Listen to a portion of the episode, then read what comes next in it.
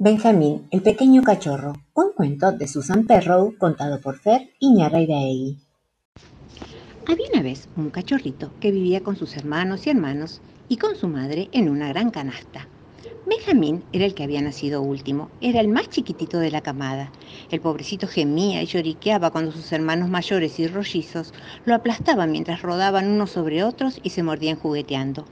Siempre que su mamá se acostaba con ellos y sus hermanos y hermanos gritaban y se peleaban por conseguir una tetilla para poder tomar la leche, Benjamín tenía que esperar hasta que alguno de sus hermanos se quedara dormido y así él poder acceder con su hociquito. Chupaba y chupaba, pero nunca conseguía suficiente leche dulce y tibia antes de que su mamá se levantara para estirarse un poquito. Entonces se caía de la panza de su mamá y se quedaba con frío y con hambre. Un día vino una dama a visitar a los perritos. Estoy buscando un cachorro, dijo. Benjamín miró a la dama asomándose por encima del borde de la verja.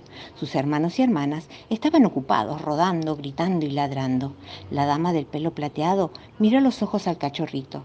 Lo cogió en sus brazos y lo puso junto a su corazón. Ay, me gusta este cachorrito, dijo.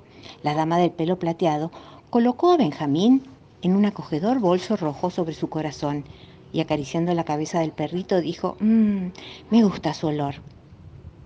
Colocó un dedo en la boca del cachorrito y éste cerró sus ojos y puso sus dientitos afilados y su lengua húmeda alrededor del dedo. Voy a cuidar de él, dijo la señora.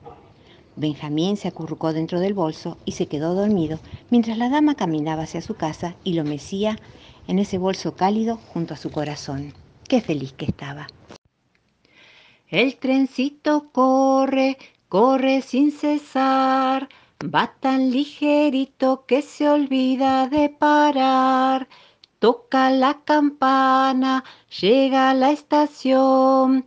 Bájense, señores, que termina la canción. Cuatro duendes, un cuento de Susan Perrow contado por Fer Iñarreiraegui. Había una vez cuatro duendecillos hermanos que vivían juntos en una cueva en las rocas que era su hogar.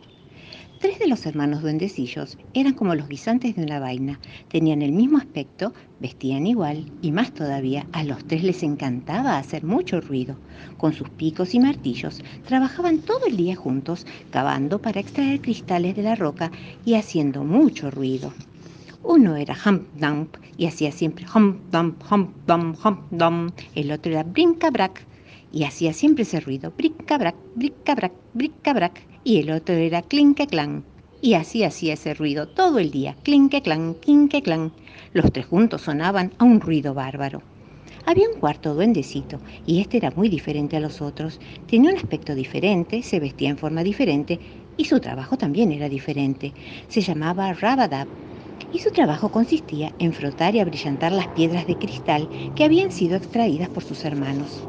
A Rabadab no le gustaba nada el ruido. Se sentaba en un rincón de la cueva con su paño de abrillantar y trabajaba tranquilo. Frotaba y abrillantaba las piedras de cristal hasta que relucían con su luz plateada.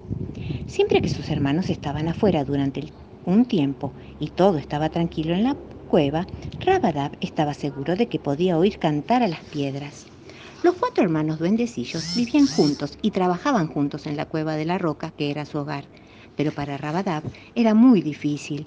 Siempre estaba pidiendo a sus ruidosos hermanos, por favor, por favor, no hagan tanto ruido que me duelen los oídos. Pero Hampadank y Brinky Brank y Clinque Clank les encantaba hacer ruido y continuaban cavando, golpeando con sus martillos y haciendo ruido todo el día. En una ocasión estaban los tres haciendo este ruido cuando Rabadab tuvo que dejar de trabajar, sentarse y taparse sus orejas con las manos, así que, no pudo abrillantar más piedras en todo el día. Al día siguiente, mientras los ruidos continuaban tan fuertes como antes, Rabadab decidió que ya era suficiente. ¡Cielos! ¡Oh, cielos! exclamó. No puedo soportarlo más. Me duelen los oídos de tanto ruido. Rabadab recogió sus paños y todas sus piedras, colocó todo en una bolsa grande y se despidió de sus ruidosos hermanos y abandonó la cueva que había sido su hogar. Con su bolso a cuestas, se puso a buscar otro lugar donde vivir y donde poder trabajar tranquilo sin tanto ruido. Desde entonces Rabadab vive solo, pero sus hermanos lo visitan con frecuencia en su cueva muy tranquila y le traen nuevas piedras para que abrillante. Y a veces él va a visitar a sus hermanos a su cueva ruidosa. Cuando los hermanos visitan a Rabadab, procuran estar tranquilos y cuando Rabadab visita a sus hermanos, trata de disfrutar del alboroto que hacen ellos, pero nunca se queda mucho tiempo. Dos gatos en el suelo están, chiribiribim bom bom. El uno al otro le dice así, Chiribiribim bom bom, nos subimos, ¿te parece bien? Chiribiribim bom bom, y los dos subieron a la mesa y pom, chiribiribim bom bom. Dos gatos en la mesa están, chiribiribim bom bom. El uno al otro le dice así, chiribiribim bom bom, nos subimos, ¿te parece bien? Chiribiribim bom bom, y los dos subieron hasta el árbol pom, chiribiribim bom bom. Dos gatos en el árbol están, chiribiribim bom bom. El uno al otro le dice así, chiribiribim bom bom. Nos subimos, ¿te parece bien? Chiribiribim bom bom. Y los dos subieron a la luna y pom, chiribiribim bom bom. Dos gatos en la luna están, chiribiribim bom bom. El uno al otro le dice así, Chiribiribim bom bom, nos bajamos, ¿te parece bien? Chiribiribim bom bom, y los dos bajaron hasta el árbol, pom, chiribiribim bom bom. Dos gatos en el árbol están, chiribiribim bom bom. El uno al otro le dice así, chiribiribim bom bom. Nos bajamos, ¿te parece bien? Chiribiribim bom bom, y los dos bajaron a la mesa, pom, chiribiribim bom bom. Dos gatos en la mesa están, chiribiribim bom bom. El uno al otro le dice así, chiribiribim bom bom. No bajamos, ¿te parece bien? Chiribiribim bom bom. Y los dos bajaron hasta el suelo y pom, chiribiribim bom bom. El Hada del Lago, un cuento de Susan Perrow contado por Fer Iñarreiraegui. Había una vez un anciano pescador que vivía solo en una cabaña a orillas de un lago. Todos los días, temprano, antes del amanecer, el anciano caminaba hasta el borde del agua, colocaba su pequeña canoa sobre las olas, se subía a ella y con un remo largo impulsaba la canoa hacia las aguas profundas del lago. Entonces echaba su red, la dejaba en el agua y volvía a la orilla para esperar. Sentado a la sombra de un árbol, pasaba el tiempo cantando. Le gustaba una canción que hablaba de un hombre que había conocido un hada. Luego, después de un rato, el anciano volvía a su canoa, navegaba sobre las olas hacia las aguas profundas para sacar la red. Un día, cuando estaba sacando su red, se sorprendió porque pesaba mucho más que otras veces. Esta vez he pescado muchos peces, pensó para sí mismo mientras tiraba y tiraba. Por fin pudo subirla hasta su canoa. Con gran sorpresa se encontró con que no estaba llena de peces, sino que adentro había una hermosa joven. Por favor, no vacíes tu red, le suplicó la joven. Por favor, llévame a tu casa. El pescador aceptó contento y la joven hermosa subió a la canoa. Navegó con él hasta la orilla y una vez en tierra, el anciano encendió un fuego, asó unas batatas y preparó té. Una vez que comieron, la joven le pidió que construyera por favor un cerco para vacas, cabras, ovejas y gallinas. Durante tres días el anciano pescador trabajó duramente, serruchando, atando, clavando con el martillo, para construir un hogar seguro para esos animales. Cuando el cercado estuvo terminado, la joven dama caminó hacia la orilla del lago y dijo mirando a las aguas, Doga, vía, vía, doga, vía, vía. Aparentemente, esto quería decir, todos mis animales salgan del agua. De pronto salieron muchas vacas de las olas, caminaron por la orilla y la siguieron hasta el cercado. Al día siguiente la joven dama caminó hacia la orilla del lago y dijo de nuevo, Doga, vía, vía, doga, vía, vía. Esta vez salieron muchas cabras de entre las olas, caminaron por la orilla y la siguieron hasta el cercado. Al día siguiente la joven dama caminó hacia la orilla del lago y dijo de nuevo, Doga, vía, vía, doga, vía, vía. Esta vez salieron muchas ovejas de entre las olas, caminaron por la orilla y la siguieron hasta el cercado. Al día siguiente la joven dama caminó hacia la orilla del lago y dijo de nuevo, Doga, vía, vía, doga, vía, vía. Esta vez Salieron muchas gallinas de entre las olas, caminaron por la orilla y la siguieron hasta el cercado. El anciano pescador estaba encantado, compartía su casa con una hermosa joven y tenía un montón de animales dentro del cerco. Pero con el paso del tiempo, el anciano se volvió un poco perezoso, dejó de atender las tareas de cuidado de la casa y tampoco cuidaba a los animales. Al principio se olvidó de alimentar a las vacas, después no le dio de comer a las cabras, después se olvidó de las ovejas y por último ni siquiera le daba de comer a las gallinas. Y más tarde, cuando había que reparar el cerco, tampoco quiso molestarse en hacerlo. A la joven dama no le gustaba que el anciano se estuviera volviendo perezoso y que no cuidara a los animales, así que un día se sentó bajo el árbol a pensar qué es lo que tenía que hacer. Por fin decidió que era hora de volver a las aguas del lago. Por la mañana temprano, después de la salida del sol, se dirigió a la puerta del, del cerco y una vez más cantó su canción para sus animales. Doga, vía, vía, doga, vía, vía. Una a una, las vacas, las cabras, las ovejas y las gallinas comenzaron a salir por la puerta del cercado y se dirigieron a las aguas del lago. El anciano intentó alcanzarlas y detener a los animales, pero no lo consiguió, y se quedó en la orilla del lago, mirando sin poder hacer nada y escuchando cómo la canción de la joven dama se desvanecía lentamente. Doga, vía, vía, doga, vía, vía. Tristamente se dio la vuelta y volvió a su casa. Se quedó sorprendido porque al llegar a su casa ni siquiera el cerco estaba ahí, solo había quedado la pequeña cabaña, como antes. A partir de aquel día el anciano pescador continuó pescando en el lago. Todos los días temprano, antes del amanecer, caminaba hasta el borde del agua, colocaba su pequeña canoa sobre las olas, se subía a ella y con el remo largo impulsaba la canoa hacia las aguas profundas del lago. Entonces echaba su red, la dejaba en el agua y volvía a la orilla para esperar, sentado a la sombra del árbol, y pasaba el tiempo cantando la canción del hada.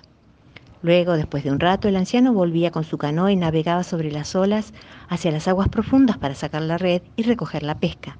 Nunca volvió a ver a la joven dama, pero a veces cuando el viento estaba en calma y todo estaba tranquilo, estaba seguro de haber escuchado una canción muy suave que decía, Doga, vía, doga, vía, vía. La farolera tropezó y en la calle se cayó y al pasar por un cuartel se enamoró de un coronel. Alcen las barreras para que pase la farolera de la puerta al sol. Subo la escalera y enciendo el farol. Y a la medianoche me puse a contar y todas las cuentas me salieron mal. Dos y dos son cuatro, cuatro y dos son seis, seis y dos son ocho y ocho dieciséis, y ocho veinticuatro y ocho treinta y dos. Ánima bendita me arrodillo en vos. El hombrecito estrella, un cuento de Susan Perrow contado por Fer Iñárritu. Había una vez una viejecita que iba caminando por las dunas de arena, donde la vegetación crecía alta y espesa, y vio en medio de un grupo de plantas algo que parecía una bola redonda de ramas. Cuando se agachó para recogerla, de repente surgió una pequeña cabeza de cardos, un brazo de hierba y unas piernas de cardo también, y el hombrecito estrella de hierba rodó de sus manos y corrió por la playa. Detente, hombrecito estrella. Quiero jugar contigo, gritaba la viejita. Pero el hombrecito estrella le respondió, ¿Jugar? ¿Jugar? No puedo jugar. Pronto, muy pronto, al cielo tengo que regresar. El sol y la luna me van a extrañar. Aunque corras y corras, no me vas a atrapar. Y siguió rodando por la arena, y la viejecita corría detrás de él. Y llegó hasta donde había un perro que perseguía gaviotas. Cuando el perro lo vio, le gritó, Detente, hombrecito estrella, quiero jugar contigo. Pero el hombrecito estrella le respondió, ¿Jugar? ¿Jugar? No puedo jugar. Pronto, muy pronto, al cielo tengo que regresar. El sol y la luna me van a extrañar. Aunque corras y corras, no me vas a atrapar. Y siguió rodando por la arena, y la viejita y el perro corrían detrás de él. Entonces llegó a un lugar donde acababa de salir de su agujero un enorme cangrejo. Cuando el cangrejo lo vio, le gritó, Detente, hombrecito estrella, que quiero jugar contigo. Pero el hombrecito estrella le respondió, ¿Jugar? ¿Jugar? No puedo jugar. Pronto, muy pronto, al cielo tengo que regresar. El sol y la luna me van a extrañar, y aunque corras y corras, no me vas a atrapar. Siguió rodando por la arena, y la viejita, el perro y el cangrejo corrían detrás de él. Y llegó a donde unos pescadores estaban pescando en la orilla, y cuando los pescadores lo vieron le gritaron, Detente, hombrecito estrella, queremos jugar contigo. Y él le respondió, ¿Jugar? ¿Jugar? No puedo jugar. Pronto, muy pronto, al cielo tengo que regresar. El sol y la luna me van a extrañar. Aunque corras y corras, no me vas a atrapar. Y siguió rodando por la arena. La viejita, el perro, el cangrejo y los pescadores corrían detrás de él. Justo en aquel momento, el sol asomó su dorada cabellera por la ventana entre las nubes y envió sus rayos dorados desde el cielo hasta la arena. Uno de esos rayos iluminó al hombrecito estrella de la cabeza a los pies, salpicó brillo de oro sobre él, y el hombrecito dejó de rodar y se sentó para admirar su nuevo abrigo dorado. Vaya, vaya, pensó orgulloso, debo de ser tan importante que no tengo que ir a visitar al sol, el sol ha venido a visitarme a mí. Como estaba sentado, admirando orgulloso su abrigo dorado, la viejita lo pudo atrapar. ¿Te gustaría venir conmigo? le dijo la viejita. Me gustaría colgarte en mi casa para que tu luz iluminara mi Navidad. Oh, sí, dijo el hombrecito, me gustaría ir, con mi nuevo abrigo brillante, tanto como el sol. La viejecita sacó un trozo de cuerda de su bolsillo y ató un extremo a su dedo y otro a la manito del hombrecito estrella. Y así lo llevó a su casa, y como brillaba tanto, lo colocó en su habitación como una luz navideña. En cuanto al perro, volvió a perseguir gaviotas. El cangrejo volvió a su agujero en la arena y se quedó dormido. Y los pescadores, bueno, si vas a la playa, puede ser que veas a los pescadores pescando en la orilla todavía.